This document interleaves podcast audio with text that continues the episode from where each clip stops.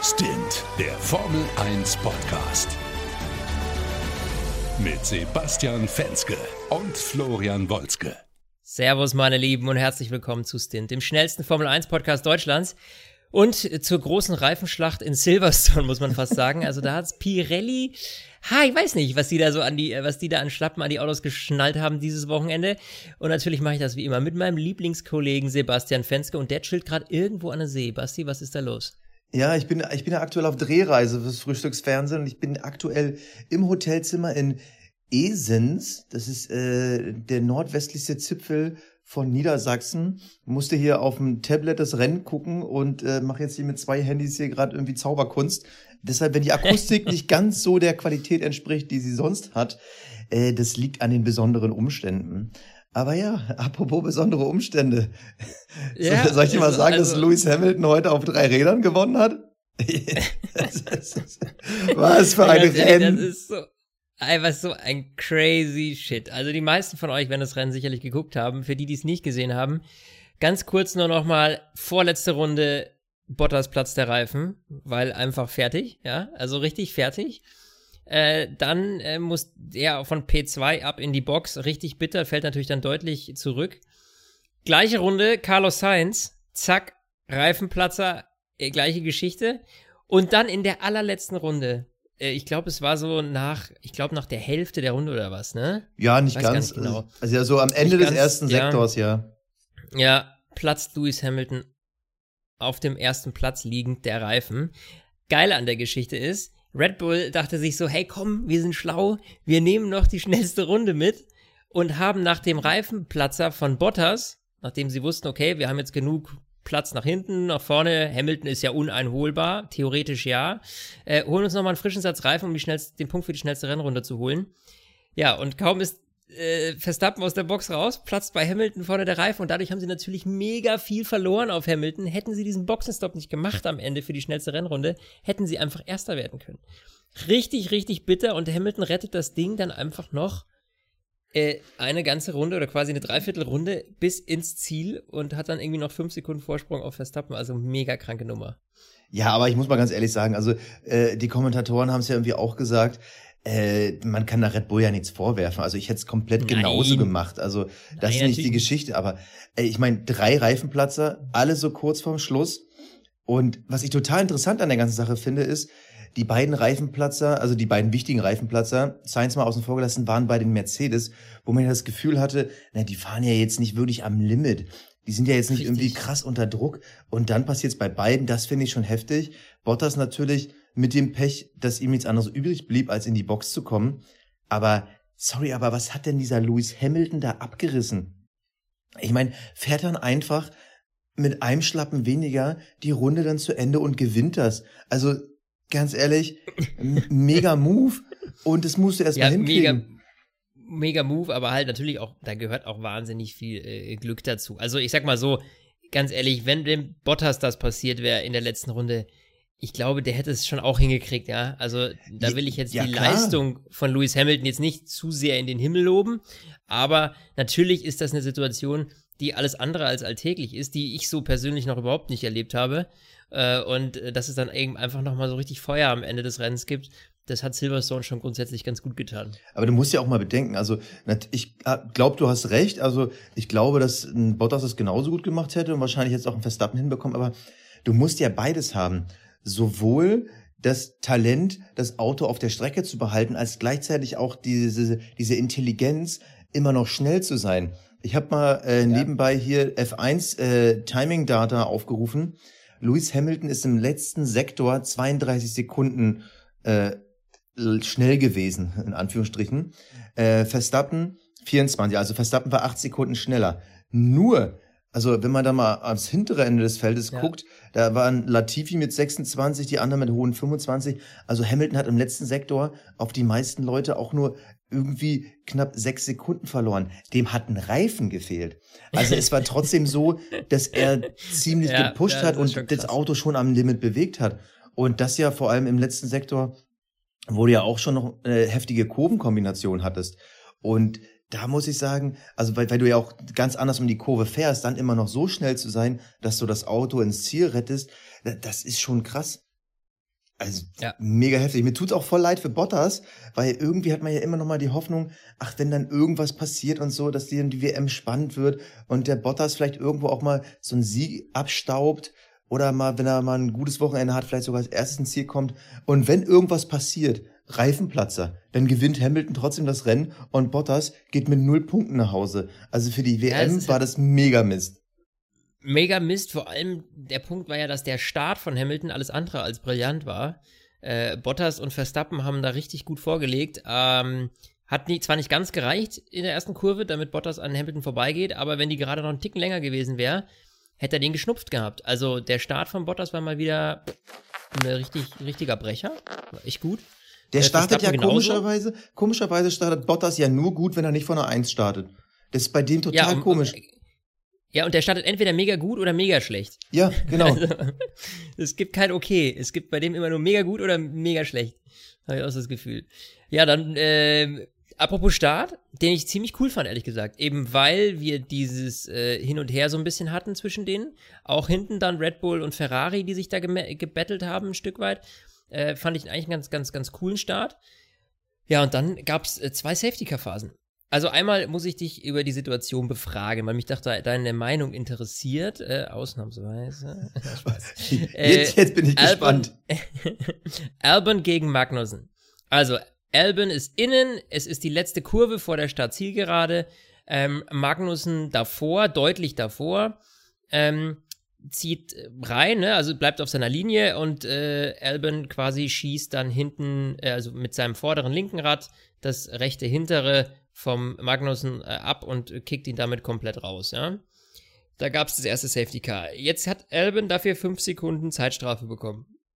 Und Günther Steiner sagte im Interview kurz darauf bei RTL, ja, also ich hätte, ja, da wäre mal davon ausgegangen, hat er gesagt, dass das ein klassischer Racing-Accident wäre. Also ein klassischer Rennunfall. Wie siehst du das? Strafe, ja, nein, Rennunfall, ja, nein. Was ist da so deine Einschätzung? Also mal nur zur Vorstellung, wie ich das Rennen gesehen habe. Die erste Hälfte des Rennens saß ich in einem kleinen VW Käfer, Baujahr 1971, übertrieben laut, ohne Ton, nur hm. Bild. Ja, also, Kein WLAN?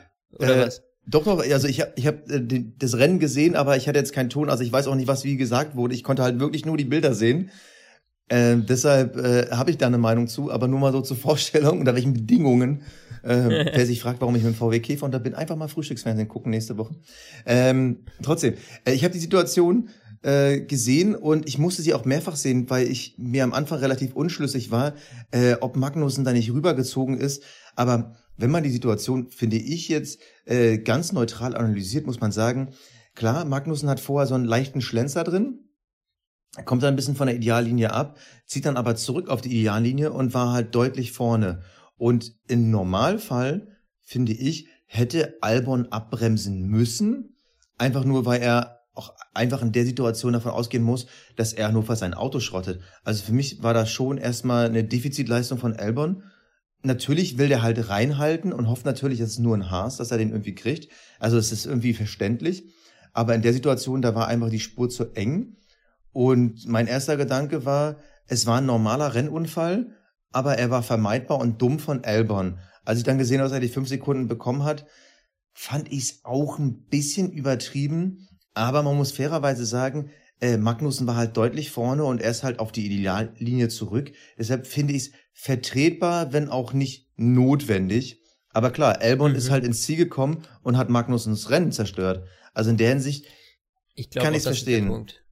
Ja, also ich würde auch jetzt rein von der rein von dem, von dem Ab Hergang an sich würde ich auch sagen Rennunfall, aber weil eben das Rennen von Magnussen dadurch komplett im Eimer war und auch eine gewisse Gefährdung bestand, das ist eine schnelle Kurve, ähm, da kann es einen ganz schön zerlegen, ja, und Magnussen hat es ja auch ganz schön zerlegt. Äh, dementsprechend äh, finde ich auch, dass, also fünf Sekunden ist jetzt keine dramatische Strafe äh, und dem Sinne würde ich sagen auch mal ein Stück weit gerechtfertigt, aber eben nicht unbedingt nur aus dem Grund, dass sie sich berührt haben, sondern eher aus dem Grund, dass da halt einfach viel passieren kann und das ist eben Magnussen das komplette Rennen gekostet hat. Äh, ja, da sind wir uns ja tatsächlich äh, einig. Ganz kuriose Geschichte. Ich weiß nicht, ob du mittlerweile schon mehr weißt als ich, aber hast du den Abflug von Danny Quiert gesehen? Ja, und der ja auch mehr als spektakulär war. Ja, also Kwiat hat irgendwie im Interview gesagt, es war sein Fehler. Und da irgendwie konnte man ja gar nicht sehen, was da passiert ist. Also der hat ja das zweite, die zweite Safety-Car-Phase verursacht. Und irgendwie ist er halt da bei diesen Asses da minimal irgendwie mit dem Hinterreifen auf dem Körb gewesen, aber auf der gleichen Linie, wo alle immer waren, auf einmal fliegt er weg. Ich, ich Richtig, fand's, ne? ich fand's sehr kurios. Also ich also rein vom Augentest würde ich sagen, habe ich keinen Fahrfehler gesehen. Ich weiß nicht, was war denn sein Nee. Problem? Äh, äh, Wurde da irgendwie mehr gesagt? Hab ich, nee, ich habe da auch tatsächlich nicht mehr gehört bislang. Also erst haben wir ja, haben äh, alle irgendwie spekuliert, dass es da wohl einen Fehler am Auto gab. Das heißt, es kann die Aufhängung sein, es kann ein Punkt, also ein Platter am Reifen oder sowas vielleicht auch. Ähm, weil, ganz ehrlich, du fährst das Ding mit Vollgas in der Regel. So, das heißt, ja, was willst du da auch groß falsch machen am Ende, ja? Und Ja. die Linie sah jetzt nicht kaputt aus und auf einmal hebelst den da raus. Also richtig so, der linke hintere Reifen, kompletter Gripverlust und dann üscht, äh, ging's ab, ne? Und äh, richtig in die Wand. Äh, knackige Sache, knapp 300 Sachen haben die an der Stelle drauf. Ähm, ja, Vielleicht war es ja. Dreck. Einfach, Vielleicht war ja, Ja, in dem Moment ein bisschen also- Dreck da und dann hatte er halt keinen Grip und dann zack weg. Ja, also Kann irgendwas muss da gewesen sein, aber was jetzt echt nicht offensichtlich erkennbar war. Also das war wie so, das sah auch total unnatürlich aus irgendwie, dass er, dass es ihn da so raushebelt. Also das sah jetzt nicht so nach einem, weiß ich nicht, nach so einem klassischen Abflug aus. Ganz, ganz kurios. Und äh, auch da, den hat es natürlich ordentlich äh, gewürfelt. Da muss man aber auch sagen, das, da sieht man wieder, wie, wie krass gut eigentlich diese Autos sind. Ja, also wie, wie verdammt sicher die mittlerweile sind. Also, wenn du da irgendwie mit knapp 300 Sachen in die Bande reinknallerst und der steigt da aus und geht zum Kaffee trinken. Also, äh, das, das, da, das hätte bis vor 20 Jahren anders geendet, ja. Also, Ja, äh, absolut. ganz klar. ne? Ich meine, der hat ja nichts, also dass du, weißt du, dass du dir irgendwas brichst oder ein Schädel-Hirntrauma, was weiß ich was. Es gibt ja noch alle möglichen Stufen bis hin zum Tod letztlich, ja, wenn man es mal hart ausdrückt. Und äh, Ja. der hat ja, ja, so, so, so, ja, so, so hart es klingt, aber am Ende, er hat ja nicht mal einen Kratzer, so und äh, zumindest, was man bislang weiß, aber die haben ja gesagt, ihm geht's gut, also. Aber er hat einen Bad Move gemacht, das fand ich ein bisschen uncharmant. Da war ja irgendwie ein Kameramann relativ schnell in seiner Nähe und Ja. Quiert guckt auf sein Auto und dann beim Losgehen ähm, haut er dem Kameramann irgendwie auf die Linse. Also das fand ich jetzt ein bisschen Wir Bad Move. wir Also sind ja hier nicht auf einer Corona-Demo, ja, ja. also das ist Ja. jetzt, also das fand ich schon, also wir, wir kennen es ja wirklich aus der Praxis von der Arbeit und das machen normalerweise immer irgendwelche Vollassis, die dann irgendwie Ja. denken, über irgendwelchen Gesetzen stehen zu können und fassen dann irgendwie an Privatgeräte, die halt auch verdammt teuer sind. Und er ist halt Leistungssportler da irgendwie im Fokus. Und wenn er wirklich selber missgebaut hat, gut, dann liegt die Schuld bei ihm. Wenn nicht, äh, dann ist es einfach Pech. Aber was kann dieser Kameramann dafür? Also fand ich irgendwie ein Bad Move. Also Ja, braucht fand ich man auch nicht. irgendwie, man hat, hat ihn ein bisschen unsympathisch erscheinen lassen im Moment. Ist klar, dass bei ihm da die Emotionen hochkochen. Das ist ganz normal in so einer Situation. Aber äh, eigentlich Kameras ist der ja auch gewohnt und äh, die, die sind immer und überall an der Strecke. Also warum da jetzt, ja, fand ich jetzt auch irgendwie doof. Ich habe es mir ehrlich gesagt, genau was du jetzt denkst, in dem Moment hatte ich auch so, so, hm, ja, weiß ich nicht, ist gerade nicht so sympathisch, Kollege. ähm, ja, ganz, ganz, ganz strange. Ähm, unsympathisch fand ich irgendwie auch, ehrlich gesagt, dass wir Sebastian Vettel so weit hinten sehen mussten, äh, wenn man bedenkt, dass Charles Leclerc so weit vorne ist. Ja, wenn man bedenkt, Ja. Leclerc fährt aufs Podium und Vettel hat Ja. eigentlich, ja gut, Leclerc hat äh, das Podium geerbt durch den Bottas-Ausfall, aber gleichzeitig hat Vettel einen Punkt geerbt durch den Bottas-Ausfall, beziehungsweise Ja. na, eigentlich hat er auch noch Sainz Glück gehabt, Leclerc hatte nicht Sainz vor sich. Also Vettel hat zwei Reifenplatzer in den letzten drei Runden gebraucht, um überhaupt einen Punkt zu kriegen. Und das fand ich schon ein bisschen mies. Vor allem irgendwie die, die Erklärung war ja auch, er hatte ja so viel Pech im Training. Da irgendwie, äh, was, was war da irgendwie im Training los? Einmal hatte er irgendwie. Probleme mit dem Ladeluftkühler und dann hat, war da irgendwas lose, irgendwie bei den Bremsen. Ähm, klar, ist Mist. Ich glaube auch, dass es einen so ein bisschen aus dem äh, Trab bringt, aber ja, wir sind ja immer so kritisch bei Vettel, aber ich muss halt sagen, ist ein vierfacher Weltmeister mit wirklich sehr, sehr viel Erfahrung. Aber diesen Abstand zwischen ihm und Leclerc, und das ist jetzt nicht das erste Mal, natürlich, er war auch schon, irgendwie zwei Rennen hat er auch schon vor ihm beendet, aber da war auch immer noch mal, ich sag mal, so ein kleiner Mix höhere Gewalt mit bei. Wenn man jetzt so ein Rennwochenende hat wie jetzt, wo die Ferraris ja ohne Fremdeinwirkung das Rennen durchzogen haben, da muss man wirklich sagen, ist der Abstand wirklich, wirklich krass massiv. Also ich frage mich mittlerweile, ist dieses Auto wirklich so gegen Vettels Fahrstil, dass er das einfach nicht Mhm. so bewegen kann, wie er es früher mit anderen Autos gemacht hat? Ist Leclerc wirklich so viel besser? Also, ich, ich kann es echt nicht erklären. Ich finde es einfach nur heftig. Ja, das ist ja das Kuriose. Also ich, weißt du, man kann es vielleicht erklären bei Red Bull, ja, wo man sagt, okay, Max Verstappen und Alex Albon, die sind auch ziemlich weit auseinander, ja, was jetzt nicht unbedingt für Alex Albon spricht, muss man sagen. Ähm, also das ist dann schon auch eine, eine krass bittere Nummer. Überlegst Max Verstappen Platz 2, Alex Albon Platz 8, ja, hinter einem Alpha Tauri. Hinter einem Alpha Tauri, hinter Pierre Ja. Gasly. So, das ist halt echt verdammt, verdammt bitter. Und zwei Renaults noch davor. Und äh, ha, also, und das in einem Red Bull, der eigentlich zwar nicht unbedingt brilliert, aber jetzt auch kein schlechtes Auto ist, wie Max Verstappen zeigt, ja. So, der konnte sich dann auch nochmal neue Reifen holen, um eine schnellste Runde fahren zu können und hatte keine Gefahr, hinter Charles Leclerc zu fallen. Ja, So, wenn du das noch mit äh, in Betracht ziehst und dann eben ein Alex Albon, der da auf Platz 8 rumgurkt und dann er erst noch relativ kurz vor Schluss sich Lance Stroll geknackt hat, ähm, ja. Und ja ich's auch durch, durch Sainz und Bottas ja auch nur die Punkte dann geerbt hat, ne? Ja, richtig. So, und in dem, in dem Sinne, also da muss ich ganz ehrlich sagen, ähm, das kann ich da eher nachvollziehen, weil man halt sagt, okay, Albon ist, finde ich, muss man mittlerweile sagen, klar der deutlich schwächere Fahrer.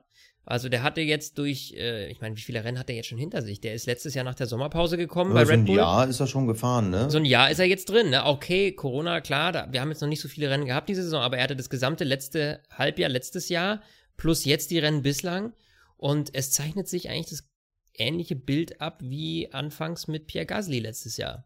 Und, und auch So- mit Quiert. Also ich habe mich jetzt auch gefragt, wahrscheinlich willst du die Frage auch gerade stellen, wenn man jetzt das Verhalten von Red Bull Racing aus den letzten, ich glaube mittlerweile sind es drei Jahren, mal als Messlatte nimmt, dann müssten sie eigentlich jetzt Elbon kicken, weil bei Gasly Ja, und Quiert haben sie es ähnlich gemacht. Richtig, aber jetzt äh, haben sie eben äh, äh, Gasly und Quiert und Albon und es ist ja keiner mehr da. Also du hast ja deine Rookies eigentlich alle schon ver verbraten bei Red Bull. Du hast sie alle einmal, einmal befördert und wieder zurückgestuft. So, ja, also, äh, ne, schwierig. Weil du musst ja irgendwie überlegen, okay, wen von denen nehmen wir jetzt dann, wenn es Albon doch nicht packt, zurück? Holen wir einen Pierre Gasly zurück, ja, der vielleicht einfach nur noch ein bisschen mehr Zeit gebraucht hat, weil ehrlich gesagt, im Alpha Tauri schlägt er sich nicht schlecht. Ja, auch jetzt, ich meine, wenn der mit einem Alpha Tauri vor einen Red Bull fährt, also Ja gut, im Toro Rosso hat er auch gut funktioniert, aber im Red Bull dann Ja. wiederum nicht so richtig, ne? Richtig, das ist die Frage. Also, du musst ja irgendwie einen Fahrer haben, der eben auf diesem Red Bull gut funktionieren kann. Und bislang haben es alle Rookies irgendwie nicht so auf die Kette gekriegt, die letzten zwei Jahre. Da, da fällt halt wieder der Ähm, Name Vettel, ne? Also ich, da ich fällt halt wieder der Name Vettel. Gut, das kann man natürlich nur spekulieren, ob Vettel mit einem Red Bull Baujahr 2021, äh, Baujahr 2020 so zurechtkommt wie mit einem Red Bull Baujahr 2013. Ja. Ähm, aber klar ist das natürlich eine Option. Nur Vettel, sage ich mal so, der seine, seine Bewerbungsunterlagen dieses Jahr sind recht mau. Ja, das, das, Also- das ist schwierig. Also auf der einen Seite, ich, ich finde oder ich glaube, Red Bull muss sich was überlegen, weil wenn du Ja. vor allem perspektivisch vorne angreifen willst und sei es in Anführungsstrichen nur die Konstrukteurs-WM, brauchst du halt zwei Fahrer, die liefern. Und das hattest du letztes Jahr mit den beiden Ferrari-Fahrern, da waren sie ja noch eine homogenere Truppe, da war das Auto auch mindestens bis drei Viertel der Saison wettbewerbsfähig. Da haben die halt ihre Punkte gesammelt. Da war das Problem, ich meine, nicht ohne Grund ist Max Verstappen vor den einzelnen Fahrern in der WM-Wertung ins Ziel gekommen, aber das Team selber nicht, weil denen halt der zweite Punktesammler gefehlt hat. Und da finde Ja. ich die Überlegung, Sebastian Vettel zu nehmen, schon interessant, weil er der wohl Beste zur Verfügung stehen sein könnte, obwohl man da auch vielleicht so den Namen Högenberg wieder reinrühren könnte, nur unter dem Aspekt Konstrukteurswertung. Auf der anderen Seite ist halt die Frage, wie viel Unruhe würdest du in ein Team bringen? Und Das ist halt die Frage, wie gut verstehen, würden sich Max. Verstappen und Sebastian Vettel verstehen. Ja, also ich, ich weiß es nicht. Also ich glaube, es würde Unruhe reinbringen. Also da finde ich den Namen Högenberg zum Beispiel ins Spiel zu bringen schon wieder interessant. Wir müssen definitiv ja gleich nochmal über den Höck sprechen. Ja, sowieso über Nico Hülkenberg sprechen. Aber äh, um nochmal auf die Causa Vettel zurückzukommen, die aktuelle Tendenz ist ganz klar, Ferrari hat sich richtig entschieden, Vettel nicht zu verlängern. Die Frage ist nur, was ist bei Vettel los? Geistige Aufgabe, ist das Auto für ihn unfahrbar? Was ist da das Problem? Das würde ich schon gerne mal wissen. Einfach nur um zu verstehen, was für eine Saison werden wir jetzt noch erwarten. Und ja, ich glaube, dass äh, Vettel und Ferrari, das ist einfach, da ist so viel Ärger mit drin, dass du einfach keinen Kopf, reinen Kopf hast fürs Fahren, glaube ich. Also, weißt du, der fühlt sich, glaube ich, der fühlt sich ja, wir wissen ja, dass er sich in dem Team nicht wohlfühlt. So, jetzt dann auch noch mit diesem Rauschmiss, weißt du, so dieses, ja, okay, bald ist eh vorbei. Ich weiß nicht, wie viel, wie viel Feuer dann da noch brennt für dieses Team, für, für, für das Fahren jetzt in dem Moment, ja.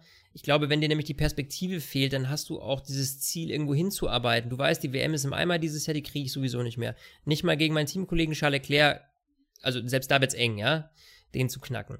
So, ja, das kann dann schon ein Stück weit auch frustrierend sein. Also ich glaube, wenn du dieses Ziel so, okay, ich kann um die Weltmeisterschaft kämpfen, das gibt dir halt nochmal so diese extra Prozente an Power innerlich, ja. Ja, glaube ich auch, ähm, ja. Ich glaube, die hat er aber nach diesen ganzen frustrierenden Jahren bei Ferrari gerade leider äh, ein bisschen verloren, ja. Und ich glaube, du, er bräuchte einfach eine neue Perspektive, die ein Level hat, das ihn eben, ja, dass ihn, dass ihn wieder so anstachelt. Also ich glaube, das fehlt einfach so ein bisschen bei ihm. Und deswegen glaube ich, auch seine Interviews, ich, ich finde, man hört es ihm auch so ein bisschen an, weil ja. so diese, diese, immer dieses gleiche Rumlaviererei und die Langeweile so ein bisschen seiner Stimme. Also ein Vettel hat schon mal anders gebrannt für seinen Sport und das ist, äh, ja, ist schon ja, irgendwie auch ein bisschen, ehrlich so als Fan, ein bisschen bitter mit anzuschauen. Ja, das ist mir auch aufgefallen. Irgendwie diese Interviews, die wirken halt relativ lustlos, fast schon resigniert. Und ich habe das Gefühl, dass das auch der Grund ist. Autos Schrott, die Saison ist eigentlich jetzt schon Schrott. So, irgendwie mein Arbeitgeber mag mich nicht, ich mag ihn auch nicht mehr. So, da hast du ja gar keinen Bock mehr zur Arbeit zu kommen. Nee. Schwierig, aber, aber lass uns über Hülkenberg reden. Also ich finde, er ist, ja. er ist für Red Bull eine relevante Option fürs nächste Jahr, aber wir müssen erstmal über dieses Jahr reden und äh, ich glaube, der Hülk hatte echt die krasseste Woche seit langem, weil er dachte es einfach, so joa, ich glaube, der war als bei RTL als Experte irgendwie im Studio eingeplant und auf einmal ist er Nee, der hatte irgendeinen ja, der hatte einen, irgendwie einen GT-Test an äh, in in ich weiß gar nicht, wo war denn der? War der in Spa oder so? Ich weiß gar nicht genau. Auf jeden Fall ähm, der wurde angerufen, Donnerstagabend. Äh, da hieß es, du, ähm, beziehungsweise Donnerstagnachmittag, du, ähm, Problem, der Sergio, der hat äh, Corona, das ist ein bisschen kacke. Hast du Bock, morgen ein bisschen freie Training zu fahren und dann das Rennen zu ballern? Und dann ist der direkt in den Flieger gestiegen, war drei Stunden später in Silverstone, musste dann selber ja noch einen Test machen. Dieser Ablauf ist ja ein bisschen kompliziert im Moment. Während er auf sein Testergebnis gewartet hat, haben die schon mal eine Sitzanpassung gemacht. Äh, äh, glücklicherweise ist das Werk äh, relativ nah, äh, also direkt nebenan, muss man sagen, ja, äh, der Rennstrecke. Das war eigentlich der Glück, warum das überhaupt geklappt hat, ja. So, dann kam irgendwann kurz vor Trainingsbeginn am Freitag das Testergebnis, er sofort in die Strecke gerusht, sich in die, in, das, in die Karre gehockt ähm, und äh, ja, und dann lief das. Und dann hat er da einfach das freie Training schon mal gefahren gehabt. Bittererweise muss man sagen, nur warum man sich jetzt fragt, warum war der jetzt nicht im Rennen, die haben die Kiste nicht angekriegt. also so doof es klingt, das, aber. Das ist so bitter. Die, das ist so geil. Die haben halt quasi auf gut Deutsch gesagt den Schlüssel rumgedreht und dann kam nichts. Ähm, nee, also der Motor ist nicht gestartet, die hatten irgendwelche spekulieren auf Hydraulik-Schwierigkeiten wohl. Und das heißt, äh, er konnte die Outlap schon nicht machen. Und äh, dann war es irgendwann zu spät und er konnte leider nicht starten. Gute an der Geschichte ist, ähm, da Corona meistens ein bisschen länger als eine Woche dauert, wird er höchstwahrscheinlich nächstes Jahr, äh, nächstes Jahr sag ich schon, nächstes Wochenende ist ja wieder Rennen in Silverstone, das zweite dann. Und äh, da werden wir dann hoffentlich oder relativ sicher sehen, sollte nicht wieder irgendwas dazwischen kommen. Ja. So im äh, Qualifying kurz, oh, da können wir so ein bisschen seine, seine, ja, seine Performance einschätzen. Also im Qualifying ist er gefahren auf, oh Gott, was war es jetzt, P13? Genau, also ja, auf P13. 13 gefahren und ähm, ist jetzt für einen Racing Point in dieser Saison keine Glanzleistung, aber man muss natürlich dazu sagen, äh, 48 Stunden vorher wusste er noch nicht mal, dass er da fährt. Also, weder in diesem Auto gesessen, großartig, noch irgendwie sich vorbereitet, physisch, geistig, äh, kaum geschlafen, weil Sitzanpassungen, Corona-Tests etc. Ähm, dafür muss ich sagen, ganz ehrlich, dass das schon eine super Leistung ist. ihm hat ja auch nicht viel gefehlt. Also ihm fehlt im Endeffekt eine ja. Zehntel im Q2, um ins Q3 zu kommen. Das ist schon verkraftbar, wir haben ja vor allem die Mittelfeldteams, äh, die ja. McLaren, die Racing Points und auch die Renaults, die, die kriegen gleich nochmal einen Halbsatz von uns. Aber die waren ja wirklich so eng zusammen, dass man sagen kann, das war schon eine ziemlich stabile Leistung. Also er ist im Q1 war er knapp eine Zehntel langsamer als Lance Stroll. Im, Ja. Q, im Q2 war er original eine halbe Zehntel langsamer als Lance Stroll. Also das, das ist schon mal ein Riesenunterschied. Ich habe eben eine Zehntel gesagt, nee, es war eine halbe Zehntel, die er langsamer war. Also wirklich äh, ein Wimpernschlag, der ihm gefehlt hat. Und da muss man sagen, das ist schon nicht schlecht. Also natürlich ist Lance Stroll natürlich als Fahrer eine schwierige Messlatte. Perez sah dieses Jahr eigentlich fast immer besser aus als er. Aber trotzdem, jemand, der das Auto schon kennt, der halt schon die ganzen Abläufe im Team etc. pp. kennt, der die Farben kennt, muss man sozusagen. Ja, Und jemand, ja. der gerade aus dem Nichts kommt, da sieht man eigentlich die Unterschiede. Lance Stroll zeigt zwar tendenziell von der Leistung her nach oben, aber das liegt einfach daran, weil dieses Auto so viel krass besser ist. Und wenn Hülkenberg auf Anhieb fast die Leistung von einem Lance Stroll fährt, und das ist wirklich, wir reden hier wirklich nur von Minimü, die der sich irgendwie in zwei Tagen erarbeitet hat, da sieht man eigentlich mal, auf welchem Niveau ein Lance Stroll wirklich ist. Wir hatten ja das Gefühl, wow, hat er vielleicht so einen Breaking Point gehabt? Nie. Also, wenn du da einen talentierten Fahrer reinsetzt, dann holt er mehr raus, finde ich. Äh, ohne jetzt seine Leistung zu schmälern, aber das, das ist einfach, Hülkenberg war zu gut, um zu sagen, naja, der Lance Stroll ist aber viel erfahrener in dem Auto und so. Also, ich kann mir vorstellen, Ja. wenn Hülkenberg nächste Woche fährt, mit dem Know-how, mit der Erfahrung, die er aus dieser Woche mitbringt, dass er Stroll schlagen kann. Ja, so weit würde ich vielleicht noch nicht gehen. Das ist schon, ähm, ja, could be, ja, keine Ahnung, ehrlich gesagt. Du, ich glaube, der Ähm, wird die aber- Woche einfach jeden Tag im Simulator richtig durchballern. Ja, wird er richtig ballern. Natürlich, der wird jetzt richtig, der wird richtig ranklotzen, weil das ist für ihn jetzt halt einfach auch eine gewisse Art von äh, Bewerbung. Einfach zu sagen, Leute, ich lebe noch, mich gibt's noch und ich bin immer noch ein geiler Fahrer. Ähm, also, warum nicht? Und ähm, ja, ich finde es saugeil, einfach, ja, dass das so von jetzt auf gleich der Typ gesagt hatte, lass alles stehen und liegen, mir scheißegal, ich pack meinen Helm an und bin gleich da. So, ja. Äh, einfach cool. Einfach sau cool. Aber ich fand es auch bemerkenswert, wie schnell in, äh, das Team äh, äh, auf dem auf dem Containerwagen, ja, von dem Motorhome, ja, da war ja ein XXL äh, Nico Hülkenberg im Outfit mit allem drum und dran. Also das haben die da schon hingepackt. So, dann hat er natürlich Rennanzug, whatever, äh, haben die dem auch noch schnell fertig geschnippelt in der Nacht. Ähm, ja, also die haben ganz schön viel auch an, ich sag mal, äh, äh, das ganze Technik und Werbezeug drumherum. Das haben die auch in der Kürze der Zeit alles auf die Beine gestellt. Das aber der war doch nicht beim gewundert. Fotoshooting, oder? Die, also ich habe mich ja auch gefragt, die haben den doch Naja, da fix gefotoshoppt, oder? Nee, die haben den gefotoshoppt vom letzten Jahr wahrscheinlich. Die haben halt seinen Kopf vom letzten Jahr genommen und halt einen anderen An Rennanzug drüber gepackt. Aber trotzdem, also die Jungs haben auch eine Nachtschicht eingelegt, ne? Das sag Ja. ich dir. Ja, auf jeden Fall. Äh, Und vor allem schon- für so einen Quatsch geil. wie, ja, ihr müsst mal das Poster ändern. Das geht, das, nee, falsch. ja, aber wie geil, weißt du, das muss ja auch noch gedruckt werden und allem drum und dran und das muss ja alles noch an die Strecke und das, sowas- das ist schon krass. Also, dass du einfach mal so die Lackierung von so einem Motorhome immer eben so über Nacht änderst. Ja, absolut. ich bin komplett bei dir. komm, komm, schon geil. Lass uns Ja. noch mal ganz kurz, ich, ich habe eben gesagt, ich will noch mal einen Halbsatz über die Renaults verlieren. Also, Ja, äh, im Qualifying äh, Position 8 für Ricardo, Position 9 für Ocon, ähm, war stabil positiv. Also dort in der Ecke erwartet man sie ja, aber im Rennen haben sie eine echt gute Leistung gezeigt, haben auch äh, mit den McLaren und vor allem mit dem äh, Racing Point Ja. von Stroll richtig gut gefightet und am Ende Daniel Ricciardo Platz 4, Esteban Ocon Platz 6. Ähm, Ja. Das fand ich schon Da eine ziemlich stabile. Leistung. Also finde ich auch. Und also es scheint wohl eine Strecke zu sein, die denen liegt, das muss man dazu sagen. Also ich glaube, das ist, also wir, wir haben ja dieses Jahr schon die unterschiedlichsten Ergebnisse gehabt. Ähm, und dementsprechend, äh, ja, glaube ich, dass auch natürlich so eine gewisse Streckenabhängigkeit da schon mit da reinkommt und da rein spielt. Äh, aber das, äh, ja, fand ich auch unge ungewöhnlich gut, hätte ich nicht erwartet. Also deshalb Respekt nochmal hier ein bisschen äh, Daumen hoch, Renault. Mal sehen, was dann nächste Woche kommt, wenn der Hülk dann hoffentlich auch ins Renngeschehen eingreifen kann. Ja, hoffe ich auch. Das wird dann äh, eine, knackige Nummer. Äh, ich würde sagen, lieber Basti, Ist es soweit? und da bin ich jetzt echt mal gespannt, weil ich habe nämlich, ich, ich habe mich jetzt noch nicht 100% entschieden, ab zu unseren Awards. Der Fahrer des Rennens. So, der Fahrer des Rennens. Ich persönlich habe ja die. Vermutung, dass wir bei allen dreien die gleichen Sachen haben. Aber äh, Ja, okay. okay, ich habe ich hab tatsächlich jetzt noch kein Kapperl. Also den Fahrer des Rennens, äh, da muss ich ehrlich gesagt sagen, da finde ich einfach diese, diese grandiose, äh, ich fahre mal mit einem Plattenreifen das Rennen zu Ende Ja. und das als erster. Äh, sorry, aber das muss ich diesmal Louis geben, da komme ich nicht drum rum. Deswegen, ich glaube, das ist eine relativ klare Entscheidung und da wirst du mir wahrscheinlich nachziehen, oder? Ja, absolut. Also Lewis Hamilton äh, hat es verdient.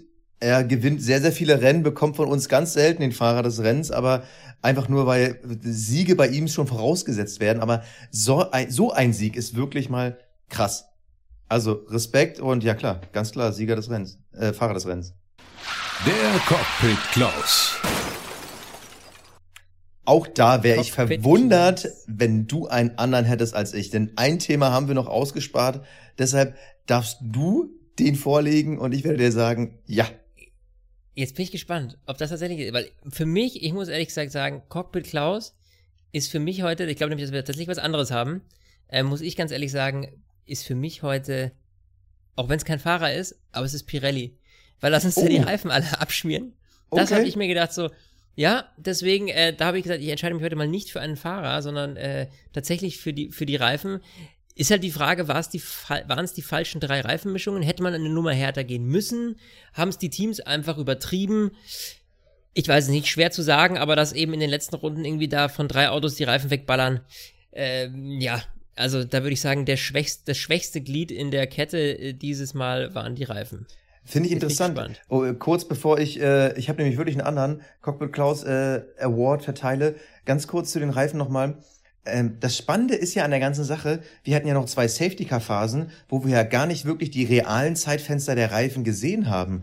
Also im Normalfall hätten die härteren Reifen sogar noch viel länger drauf sein müssen. Und wir hatten doch, das war nicht letztes, ich glaube vorletztes Jahr, da sind wir haben wieder auch ständig Reifenplatz an Silverstone. Also ich frage mich, ob das vielleicht sogar an dem besonderen Asphalt ist, der dort ist. Vielleicht ist der sehr hart, vielleicht sehr gekörnt. Mhm. Ähm, ich persönlich fände es doof, wenn sie zur nächsten Woche die Reifenmischung härter machen. Denn ganz ehrlich, das sind die besonderen Bedingungen. Und natürlich Ja. ist bei einem kompletten Team und bei äh, Science dann noch als äh, dritten Fahrer sind die Reifen draufgegangen. Aber ganz ehrlich, dann passt eure Strategie an, dann, dann stoppt halt zweimal. Also mit dem Ja. Wissen von Ja. diesem Wochenende würde ich sagen, ich würde die Mischung nicht ändern, dann habe ich noch diesen zusätzlichen Risikofaktor. Fände ich ganz geil.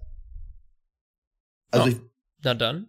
Okay, aber mein Cockpit Klaus ist Romain Grosjean bei dem Thema Moving on the Brakes.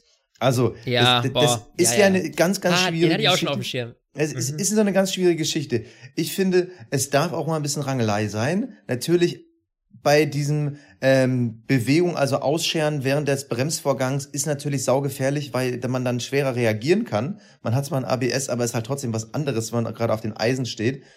Und ich sag mal so, einmal lasse ich es ja sogar durchgehen, auch nach dem Motto, komm, ich will auch mal ein bisschen hier Messer zwischen den Zähnen hören, äh, sehen. Aber wenn man dann mehrmals die Ansage bekommt, ey, Alter, pass mal ein bisschen auf hier, moving on the brakes, ähm, dann geht das nicht. Und dann hat man auch irgendwie eine Strafe verdient, weil das ist eben das gleiche Ding, das ist dann halt saugefährlich und dann rasseln die Autos ineinander und da habe ich nichts von. Deshalb Romain Grosjean verdient, er hätte ein besseres Rennen haben können, aber so wird er bei mir nur der Cockpit Klaus. Das Kapperl des Rennens.